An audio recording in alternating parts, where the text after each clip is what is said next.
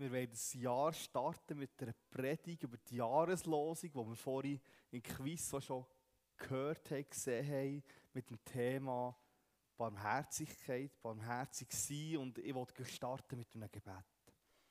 Ja, Vater im Himmel, merci vielmal, dass wir das neue Jahr dürfen anfangen und auch jetzt wieder auf dich schauen und schauen, was du uns zu sagen hast, Herr.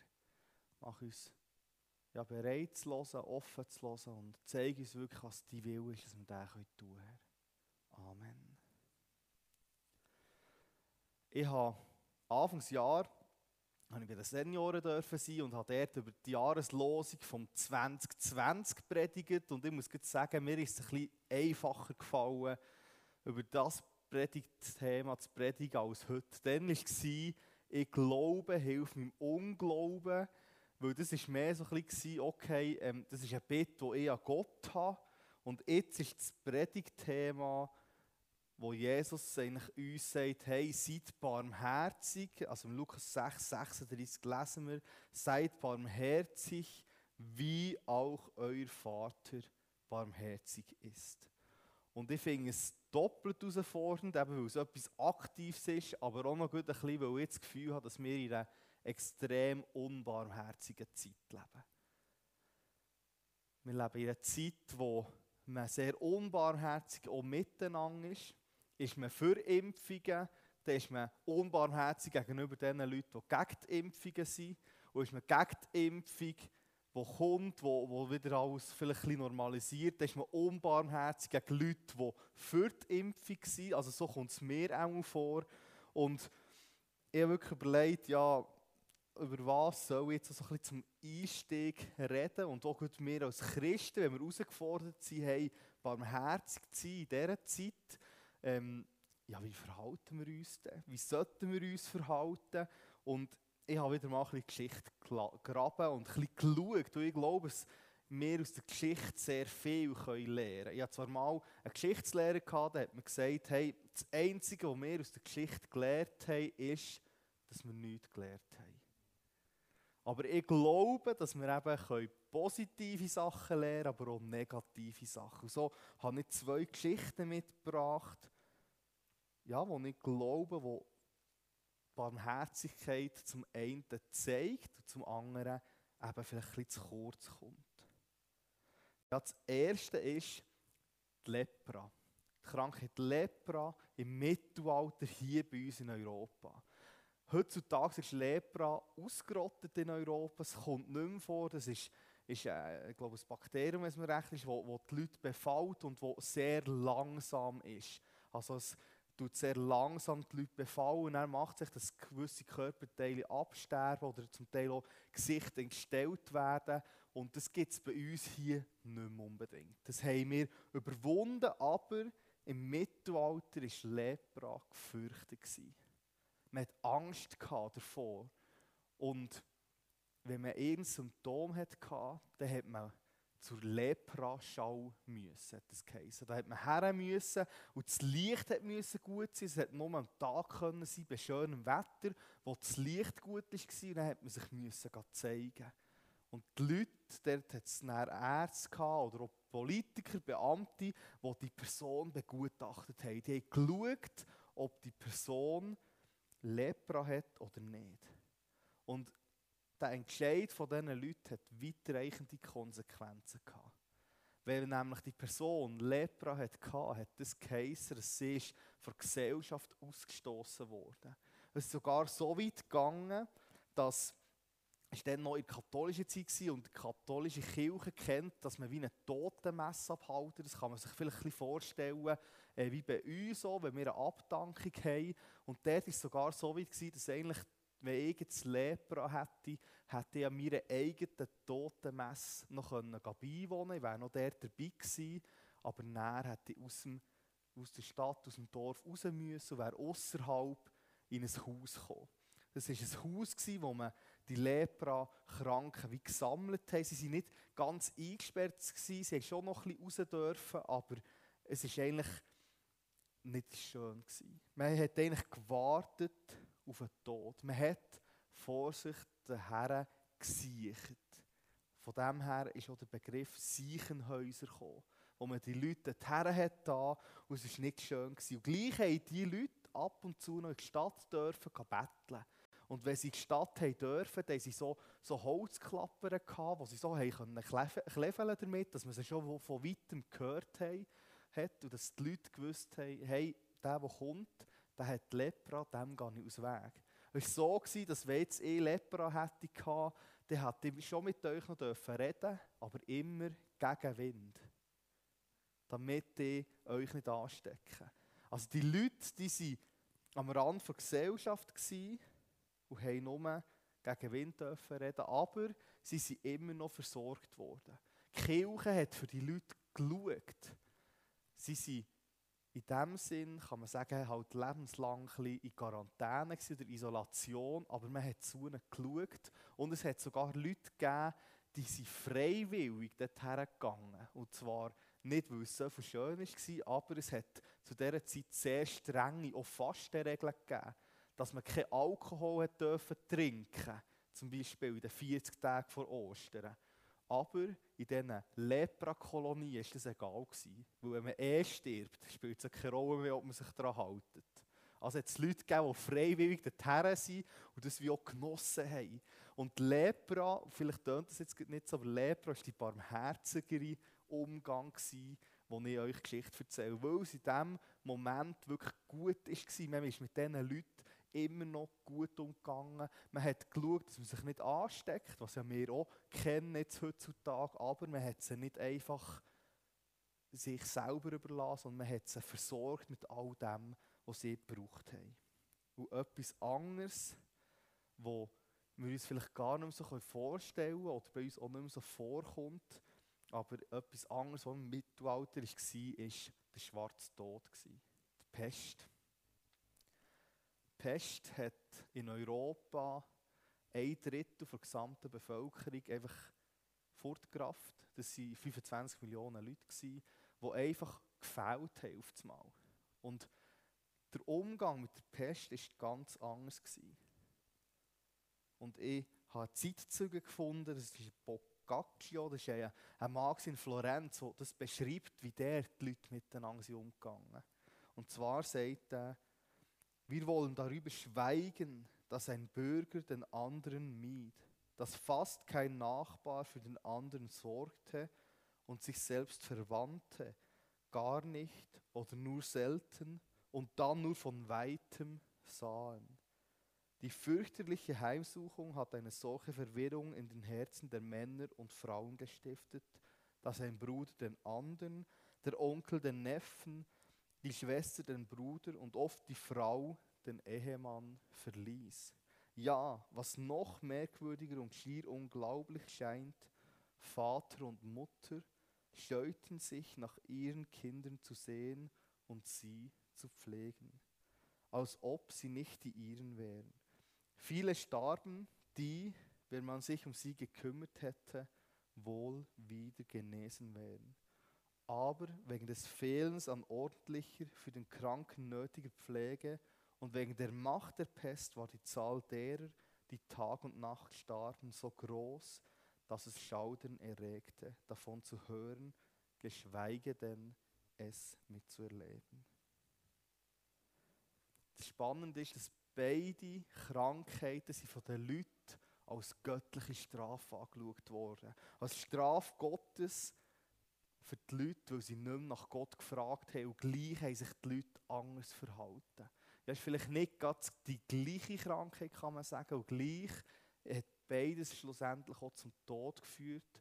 Aber auf der einen Seite haben sich Leute um die Kranken gekümmert und auf der anderen Seite beschreibt er uns, wie man einfach die Leute allein gelassen hat und nicht barmherzig war, für sie geschaut hat. Und heute sagen wir vielleicht nicht mehr unbedingt, es ist eine Strafe Gottes, das, was wir haben, die Zeit, die wir erlebt haben, wo wir drinnen sind. Aber vielleicht sagt man, ja, es ist halt die Natur, die sich jetzt rächt. Oder es sind andere Sachen. Aber ich glaube, es ist nicht einmal so entscheidend, was wir sagen, sondern die Frage, die für mich bleibt, ist vielmehr, wie verhalten wir uns unseren Mitmenschen gegenüber? Wie verhalten wir uns den Leuten gegenüber, die unserer Nähe wohnen, in unserer Nähe arbeiten, die unsere Nächsten sind. Und hier glaube ich eben, wo da die Jahreslosung oder reinkommt. Und ich möchte euch einen Vers vorher noch vorlesen und einen Vers nachher. Und näher einsteigen, so ein bisschen dem nachzugehen, dem Thema barmherzig. Keine Angst, die Einleitung war jetzt sehr lang, gewesen, es wird nicht mehr so viel lang gehen wie die Einleitung. Ich gebe mir Mühe, es heute mal ein bisschen kurz zu halten. Wir lesen in Lukas 6, Vers 35 bis 37. Vielmehr liebt eure Feinde und tut Gutes und leid, ohne etwas dafür zu erhoffen. So wird euer Lohn groß sein und ihr werdet Kinder des Höchsten sein, denn er ist gütig gegen die Undankbaren und Bösen. Seid barmherzig, wie auch euer Vater barmherzig ist. Und richtet nicht, so werdet ihr auch nicht gerichtet. Verdammt nicht, so werdet ihr nicht verdammt. Vergebt, so wird euch vergeben. Und das 38, der Anfang habe ich hier vergessen, aber der steht noch, gebt, so wird euch gegeben. Ja, der Vers, die Jahreslosung, Vers 36, ist irgendwo zwischen. Das ist, Jesus hat das eine Bergpredigt gesagt und vorher könnte man sagen, haben wir wie eine Zusammenfassung vor Feindesliebe. Dass wir unsere Finden sollen lieben, die, die gegen uns sind, die, die es nicht gut meinen mit uns, zu denen sollen wir lieb sein. Und nach dem Vers 36, also Vers 37, fängt etwas Neues an. Und zwar so ein bisschen beide Richtungen. Zum einen die nächste Liebe. Aber eben jetzt hier auch gut nicht nur die nächste Liebe, das ist dann mehr, was näher noch kommt, sondern auch wir sollen den anderen nicht richten. Und so ist irgendwie die Barmherzigkeit fast wie ein Scharnier. Und es ist sogar so, wenn du in deiner Bibelübersetzung schaust, kann es sein, je nachdem, gewisse Übersetzungen, die Vers 36 rechnen sie zum ersten Teil, also zur Feindesliebe, und gewisse rechnen es als Einstieg, als Start vom zweiten Teil. Und ich glaube, dass dieser Teil, der kurze Vers eigentlich dort in der Mitte, die Scharnierfunktion ist. Und dass sich eigentlich Barmherzigkeit das Zentrum ein bisschen ist vom christlichen Handeln. Wie wir sollen handeln, dass das entscheidend ist, dass es an Barmherzigkeit zeigt und das andere vielleicht eben auch gut dort drin findet. Die nächste Liebe und die Findesliebe. Und so, wenn wir einsteigen mit dem ersten Punkt, und wo ich glaube, wo wir, wenn wir den Vers nehmen, seid barmherzig, wie auch euer Vater barmherzig ist, wo wir sollten machen. Und zwar sollten wir und ich Barmherzigkeit an den Tag legen. Wir sollen als Christ barmherzig sein. Und auch hier habe ich wieder ein bisschen Geschichte gegraben. Ähm, es ist so, dass häufig in der Kirchengeschichte hat man für gewisse Sachen so ein wie Listen oder Tugenden gehabt, was das wie heisst. Und ich finde, das ist nicht nur schlecht, wenn es aus der Kirchengeschichte kommt, sondern es kann uns auch ein helfen, um, um gewisse Sachen, die in der Bibel verteilt geschrieben waren, wie zusammenzunehmen. Und es gibt die Werke der Barmherzigkeit. Es ist so ein bisschen das, was man sagt, eigentlich als Christ sollte das so ein bisschen dein Leben ausmachen. Und das sind insgesamt sieben, die ich euch ein bisschen vorstellen möchte. Nur ganz kurz, gewisse werden ihr vielleicht hören, was irgendwo steht in der Bibel, wo Jesus uns aufgefordert hat.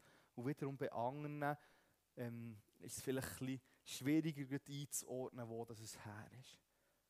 Ja, der erste Punkt, der erste Akt, der erste Werk, also wo wir etwas machen, wo Barmherzigkeit dem Gegenüber am nächsten zeigt, ist, dass wir Hungernde speisen. Der zweite Punkt ist, dass wir Dürstende zu trinken geben. Und da merkt man jetzt, die zwei ist bei uns schon gut ein bisschen schwieriger, wo wir vielleicht nicht mehr so tagtäglich mit Leuten konfrontiert sind, die nichts zu essen und nichts zu trinken haben. Vielleicht auch gut bei uns hier in Bern, in der Stadt, ist es noch ein schwierig, jemandem zu trinken zu geben, weil es überall Brunnen hat, wo man gratis kann trinken kann und erst noch so gutes Wasser hat. Der dritte Punkt ist, die Nackten bekleiden. Leute, die nichts haben, dass man denen Kleider gibt. Der vierte Punkt ist, Fremde aufnehmen, willkommen heißen. Der fünfte ist Kranke besuchen. Der sechste Punkt ist, dass wir Gefangene besuchen. Und der siebte, und das ist eigentlich der einzige, der sich nicht so explizit in der Bibel findet, ist, dass wir Tote sollen begraben sollen. Das sind die sieben Werke, eigentlich, wo man sagt, wo sich Barmherzigkeit auch ein bisschen daran zeigt. Und wo ich glaube, wo wir eigentlich als Christen herausgefordert sind, die an den Tag zu legen. Und jetzt möchte ich dich fragen, wie viele von diesen Taten hast du schon gemacht? Hungernde gespissen, jemandem zu trinken gegeben, jemandem Kleidung gegeben, die nichts hat, jemand Fremdes aufgenommen, jemand Krankes besucht, einen Gefangenen besucht oder jemand tot begraben. Und ich weiß nicht, wie es bei euch aussieht, aber ich war ein bisschen schockiert. Ähm, ich will nicht sagen, dass das die einzige Art ist, wie wir Barmherzigkeit zeigen können. Aber ich glaube, es ist vieles, wo wir Barmherzigkeit können taglegen können, sich irgendwo mit dem mal verbinden Und ich habe bei mir gemerkt, hey, ähm, ich habe noch nicht wirklich viel gemacht hier von dieser Liste, wo sich Barmherzigkeit daran zeigt.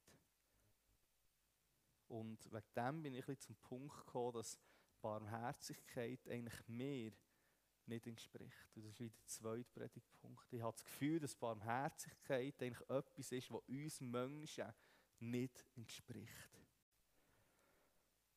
Weil die Frage ist ja nicht nur, wie viel von diesen Taten das wir gemacht hätten, sondern auch, wie viel haben wir gemacht, ohne etwas zu erwarten.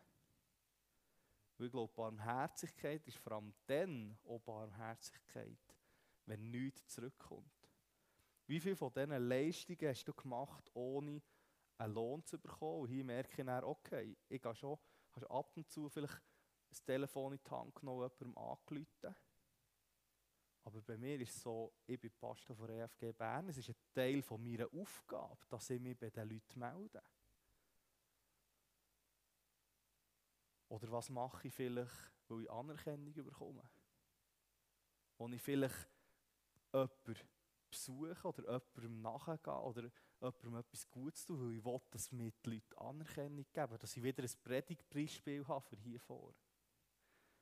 Oder wo erwarte ich vielleicht eine Spende, dass sie nach mir etwas Gutes tun. Oder Zuneigung. Und so glaube ich, das tiefste in unserem Wesen in mir fällt Barmherzigkeit mega schwierig. Wirklich ohne Gegenleistung etwas zu machen. Und da kommt dann der dritte Punkt eigentlich rein. Das ist so ein, ein Ohnmachtspunkt, der zweite für mich, weil ich das Gefühl habe, Barmherzigkeit kann ich gar nicht so eigentlich leben. Das, was hier gefordert wird, bis barmherzig, weil auch Gott der Vater barmherzig ist, merke ich, dass es für mich fast unmöglich ist. Aber ich glaube, dass eben Jesus uns dort als Vorbild ist. Und spannend ist, wenn wir schauen, was heisst denn Barmherzigkeit? Was heisst es? Barmherzigkeit hat der Ursprung der, dass man sagt, ähm, beim Armen sein Herz haben. Also ein Herz für die Armen haben. Und dort habe ich auf einmal gemerkt, wie auf einmal Jesus reinkommt. Und Jesus hat sein Leben absolut bei den Armen gehabt. Jesus hat ein Herz gehabt für die Armen. Nicht nur für die, die irdisch arm sind, materiell, sondern auch für die, die geistig arm sind. Und dann bin ich mal ein bisschen schauen, weil irgendwo ist mir etwas näher in den Sinn gekommen. Dann habe ich gemerkt, hey, sagt nicht Jesus irgendwo, selig sein, selig sein, die Armen. Weil innen gehört das Reich Gottes. Spannend, ich glaube, den Vers habe ich auch, oder? Oder habe ich ihn nicht? Ähm, wissen gewisse von euch, wo der steht? Wo der Vers steht? Das ist jetzt ein bisschen fies, ich weiß, aber. Also, habt ihr Vermutungen? Seligpreisungen, genau. Und Seligpreisungen sind wo? Bergpredigt. Genau. Und Jesus hat das hier auch in Bergpredigt gesagt. Und dann habe ich gesehen, dass die Jahreslosung ist Vers 36 und im Vers 20 zwei Teile sind Seligpreisungen. Und die fangen an mit Selig seid ihr Armen, denn das Reich Gottes ist euer. Jesus ist auf die Welt gekommen, für die Armen zu retten. Und vielleicht kann man auch sagen, hey, materiell sind wir Schweizer definitiv nicht arm. Auch wenn wir vielleicht ein das Gefühl haben, zum Teil selber, was wir vielleicht alles nicht vermögen und was wir vielleicht alles nicht können machen können, bin ich überzeugt, dass wir materiell eigentlich nicht arm sind. Bei uns hat jedes Kind sicher mehr als genug Spielsachen. Materiell ist meistens bei uns in der Schweiz nicht Armut herum. Auch wenn wir mit Leuten Kontakt haben, die vielleicht nicht so viel Geld haben, haben die Kinder meistens sehr viel, auch Spielsachen. Auch ein Handy hat fast jeder von uns und sehr ein modernes. Ja, wir sind materiell nicht unbedingt arm. Und gleich ist Jesus gekommen, die Armen zu retten. Und hier finde ich es schön im Griechischen, dass es gibt unterschiedliche Bedeutungen von arm oder Wörter, die arm ausdrücken. Und das eine Wort, das es kennt, ist, das ist jemand, wie wir dem ein Working Poor sagen. Jemand, der arbeitet, der einen Job hat, aber der kaum über die Runde kommt und gleich eigentlich noch seinen eigenen Lebensunterhalt kann. Aber das ist nicht das Wort, das Jesus hier braucht. Sondern Jesus redet hier von einem Ptochos, von einem Armen, der so arm ist, der eigentlich gar nichts hat. Der kann allein nicht überleben. Der ist angewiesen auf Spenden, auf Gaben, auf, auf Geld, Essen oder was auch immer von anderen Leuten. Und Jesus redet hier vielleicht primär von, von Menschen, die materiell arm sind. Aber wenn wir es auf das Geistliche anfangen, übermünzen, münzen, dann merken wir, hey, dass wir auch arm sind. Wir haben Gott nichts zu bringen. Weil ich bin eigentlich voll von Eigenliebe auf einen Vorteil von mir selber oder von den Nächsten bedacht, von den Leuten, die mir noch nach sind. Ja, und ich rebelliere auch gegen Gott. Also ich habe eigentlich Gott nichts zu bringen. Auch wenn ich immer wieder versuche, etwas zu bringen. Ich schaffe es gleich nicht.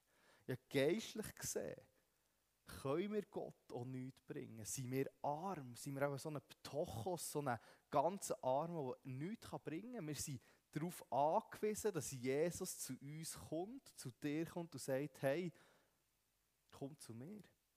Du bist mein geliebter Sohn und meine geliebte Tochter. Wir sind darauf angewiesen, weil wir nichts anzubieten haben. Und spannend ist auch in der Seligpreis, was heisst denn selig? Ja, selig ist eigentlich der Zustand von denen, die glauben wegen Jesus Christus. Also nicht, weil sie selber etwas können, sondern weil sie glauben. Ist man selig. Also wir, wenn wir sagen, wir glauben Gott, dann sind wir Wegen dem, weil wir glauben, sind wir, oder gehört uns Gottes Reich. Und nicht, weil wir etwas könnten bringen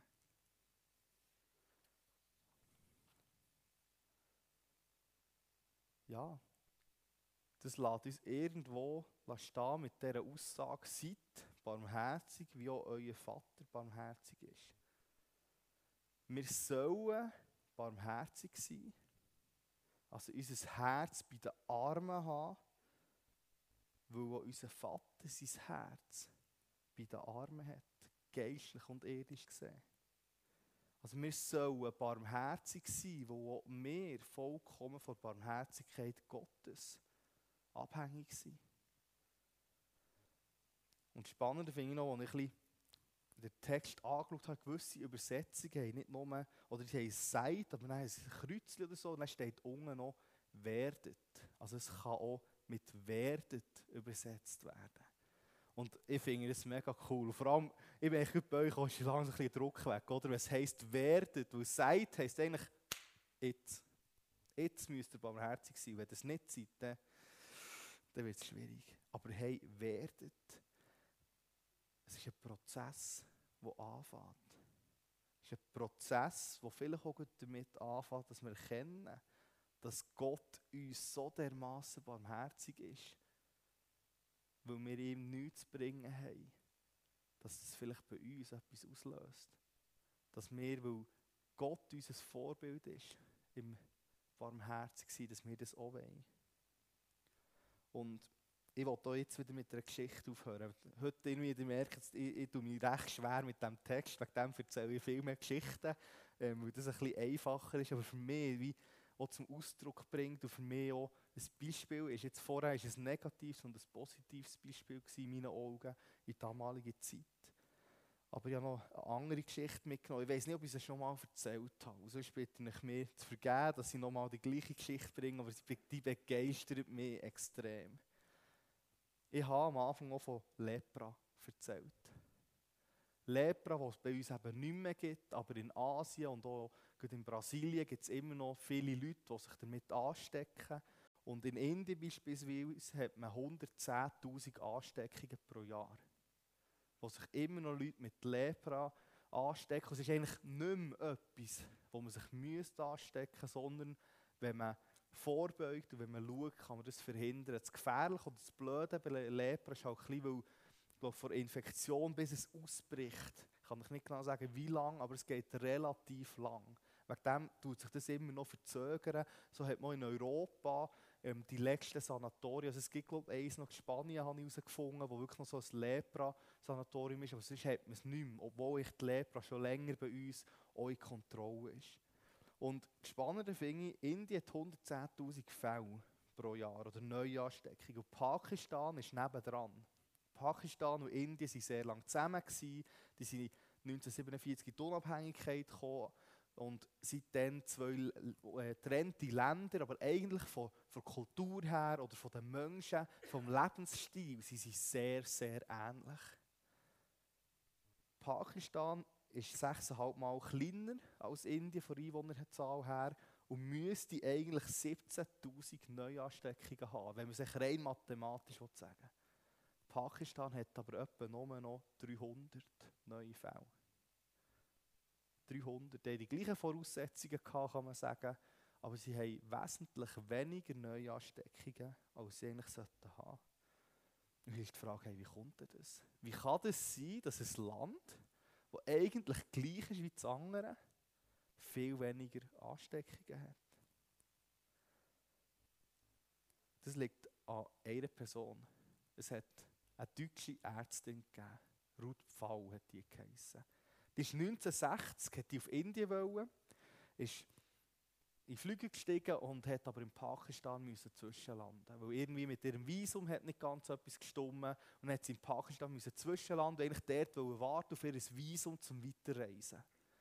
Als sie dort in der Stadt war, in Karachi, ist sie in die Hauptstadt gegangen, also ist die Hauptstadt, ist sie in die Stadt hineingegangen und hat dort die vielen Leprakranken gesehen. In Pakistan war es dann normal, dass man die Leprakranken, die man auf der Straße gesehen hat, eingesammelt hat, mit in Lastwagen gepackt hat, irgendwo in eine Wüste gekarrt hat, dort ausgeladen und wieder davon ist. Und dann sind die Leprakranken wieder zurück in die Stadt gelaufen und dann hat man sie wieder, wenn man sie verwünscht hat, aufgesammelt und zurück. Die Ruth Pfau ist angekommen und hat sich um die zu kümmern. In dem Moment geht man davon aus, dass es etwa so 24'000 Leprakranke hat gegeben, allein in Karachi. Und sie hat sich allein um die zu kümmern. Heute geht auf die Frau ein anerkanntes Zentrum zurück, das sich im ganzen Land um Leprakranke kümmert. Sie haben 600 Helfer, zum Teil selber Leute, die Lepra hatten. Sie kümmern sich um Leute von jeder Religion. Sie helfen allen Leuten. Und ja, die Frau ist 2017 gestorben und das Außenministerium von Pakistan hat gesagt, hey, das ist eine Nationalheldin, die Frau. Dieser Frau haben wir viel zu verdanken. Und wenn man hier aufhören würde ich sagen, das ist einfach eine coole Geschichte. Das ist einfach eine Geschichte, die mich berührt und mir nachgeht, dass eine Frau so viel machen kann. Aber es ist für mich noch nicht ganz brauchbar für die Predigt. Pakistan ist ein muslimisches Land. Wegen dem gibt es Pakistan eigentlich. Sie haben sich von Indien getrennt, dass in Indien die Hindus, äh, die, die Hindus bleiben, die die hindustische Religion haben, und in Pakistan und Bangladesch, wo zuerst das gleiche Land war, dass dort alle Moslems wohnen. Pakistan ist ein extrem muslimisches Land. Gotteslästerung wird bestraft mit dem Tod. Wenn man etwas gegen Mohammed sagt, kann das heißen, dass man ins Gefängnis kommt oder stirbt. Und die Christenverfolgung gemäss Open Doors ist auf Platz 5. Und die Ruth Pfau, das war eine Nonne der katholischen Kirche. Die Frau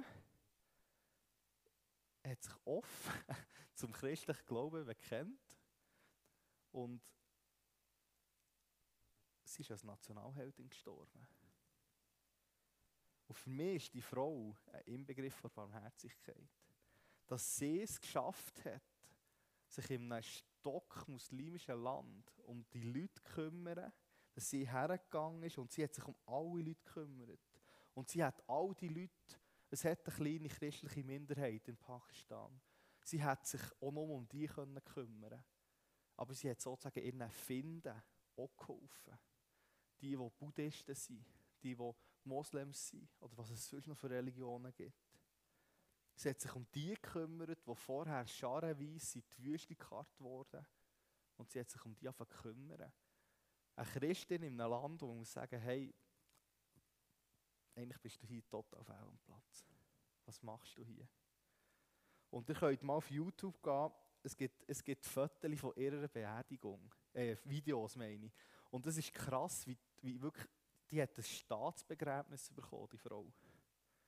In einem muslimischen Land als katholische Nonne. Ich finde das absolut gewaltig, weil sie wirklich ein Vorbild ist. Sie hat ihr Herz bei denen gehabt, die sonst nichts haben.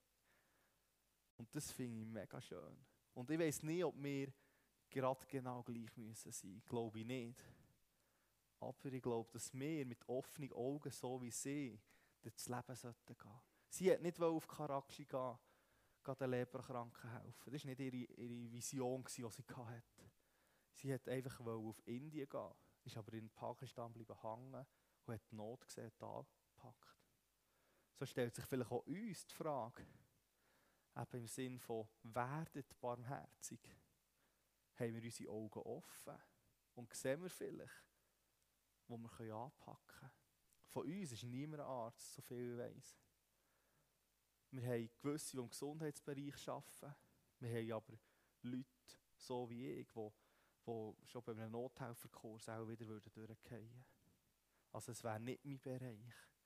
Aber ich glaube, dass auch ich mit offenen Augen kann durchs Leben gehen und etwas sehen. Und das ist mein Wunsch für uns, dass wir auch so barmherzig sind. Dass wir barmherzig genau dann sind, wenn niemand anders her schaut. Wenn niemand auch uns anschaut, wenn uns niemand hilft. Und vor allem dann, und das ist glaube ich, für mich persönlich jetzt die grösste Herausforderung, vor allem dann, wenn ich absolut keine Gegenleistung erwarten kann. Weil es lenkt eigentlich zu wissen, dass Gott der Vater barmherzig war mit mir. Und dass die Barmherzigkeit der Grund ist, dass ich auch barmherzig sein kann. Dass ich ein Herz haben kann, das nach bei den Armen ist. Das ist mein Wunsch für mich, für euch, für das neue Jahr. Dass wir dürfen barmherzig sein jetzt sogar in dieser Zeit. Und ich glaube, dass unsere Gesellschaft und auch wir persönlich in unserem Umgang auch eine Barmherzigkeit dringend nötig haben. Dort, wo wir dran sind, Ja. Seid barmherzig oder werdet barmherzig, weil auch euer Vater barmherzig ist oder wie auch euer Vater barmherzig ist. Ich möchte abschließen mit einem Gebet. Ja, Vater im Himmel, merci vielmals für dein Wort, für die Jahreslosung. Du siehst, wie herausfordernd die Jahreslosung ist, auch für die Zeit, wo wir jetzt drinnen sind. Wie es so viele Sachen gibt, wo wir unbarmherzig können sein können, die, die schwierig sind. Ich möchte bitten, dass wir uns an so Vorbilder wie dieser Ruth Pfau dürfen freuen und selber für uns können fragen, Herr, wo ist es für mich dran, die Augen aufzutun und das Herz bei den Armen haben, sei es geistlich gesehen oder auch weltlich gesehen. So möchte ich dich bitten, dass du uns hilfst, in der kommenden Zeit, in diesem Jahr, mit offenen Augen durch die Welt zu gehen. Barmherzig zu sein und barmherzig zu werden dort, wo unser Herz noch hart ist, Herr. So bitten wir dich, Herr.